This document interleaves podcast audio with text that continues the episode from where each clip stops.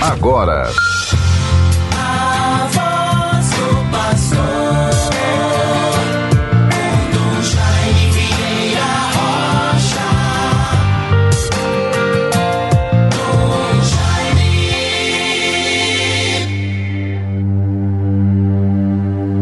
Jesus entrou numa aldeia e uma mulher chamada Marta o recebeu em sua casa, conforme Lucas 10, 38.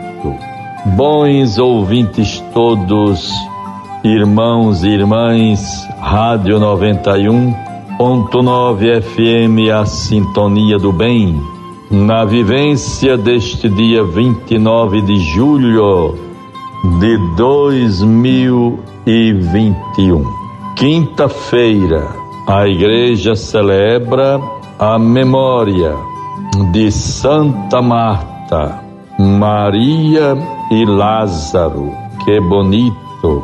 Na casa de Betânia, o Senhor Jesus experimentou o espírito de família e a amizade de Marta, de Maria e de Lázaro por isso o Evangelho de São João afirma que ele os amava, que ele os amava.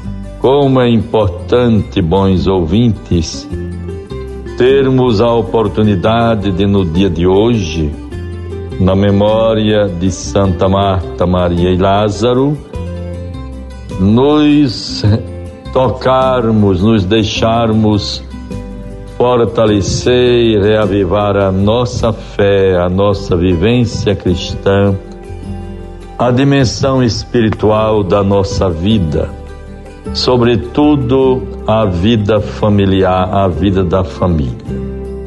Jesus vai à casa de uma família amiga, Marta, Maria e Lázaro. Quantas lições tiramos do Evangelho? onde atuam como protagonistas e fonte de mensagens extraordinárias para a nossa vida, Marta, Maria e Lázaro. Bons ouvintes todos, hoje nós vivemos um dia muito especial para a nossa igreja, para a nossa arquidiocese. Neste dia 29, de julho de 2021. Celebramos com muito júbilo e ação de graças a Deus os 95 anos do nosso tão querido, amado e aquele que certamente para todos nós se constitui uma grande permanente referência de sabedoria, de prudência, de cuidado, enfim, de tudo aquilo que constitui a sua vida tão abençoada, tão plena do amor de Deus e da sua graça. 95 anos de idade, algo extraordinário. E Dom Heitor, com, com toda a lucidez, vencendo este tempo da pandemia. Graças a Deus, com as suas faculdades mentais normais, dirigindo ainda, se locomovendo para as suas atividades. Todas as semanas, às terças-feiras ainda atua, atende pessoas na Cúria, na Catedral, ali na nossa é, Cúria Arquidiocesana. Quantas pessoas o procuram? E quantas pessoas também não receberam de Dom Heitor ajudas, atenção, palavras não só de espiritualidade, mas também de orientação e até ajuda material. Portanto, todos nós temos a graça e alegria de elevar a Deus nosso Senhor, o Senhor da vida, a ação de graças pela longevidade, a vida, o legado, tudo que representa Dom Heitor para todos nós. E assim vejam, nesta manhã, às sete horas, Noitor preside a celebração na província Neves, ali na casa, na provincial das Irmãs do Amor Divino, a quem sempre foi muito dedicado e próximo, zeloso e presente. Nove horas, Noitor celebra no Carmelo uma de suas últimas obras, legados para a nossa igreja, das mais significativas, o Carmelo de Nossa Senhora do Sorriso e Santa Teresinha. Então, às nove horas, missa no Carmelo. E no domingo, dia 1 de agosto, momento de confraternização. O almoço, lá naquele ambiente tão bonito, sob a sombra das mangueiras, em frente à sua casa, os amigos, a arquidiocese, as pessoas todas ligadas à vida da nossa igreja, estaremos para este momento de confraternização. Deus seja glorificado. Dom Heitor ordenou-se sacerdote em Natal, no dia 3 de dezembro de 1950, na Catedral de Nossa Senhora da Apresentação. Então vejamos a ação de graças. 95 anos de idade, 43 anos de episcopado, 71 anos de sacerdócio. Que Deus seja louvado e o recompense por todo bem, com longevidade, com saúde e com toda a graça que o tem acompanhado em toda a sua existência. É uma bênção, uma graça, é um sinal pleno do amor de Deus. É um fato notável quando passamos dos 80 anos.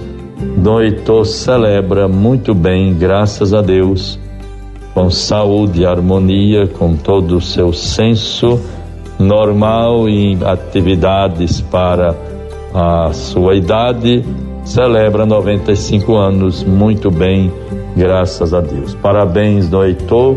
Deus o favoreça, o bom pastor, o anime e o fortaleça sempre. Sempre a nossa gratidão por tudo que o Senhor representa para a Igreja a Arquidiocese de Natal.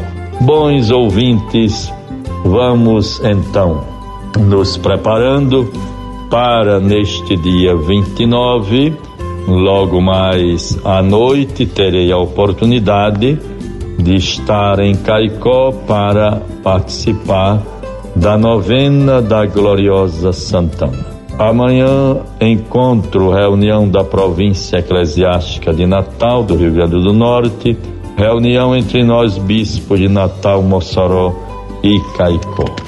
Por tudo Deus seja louvado e guardemos esta palavra. Evangelho de João 11, 19 a 27.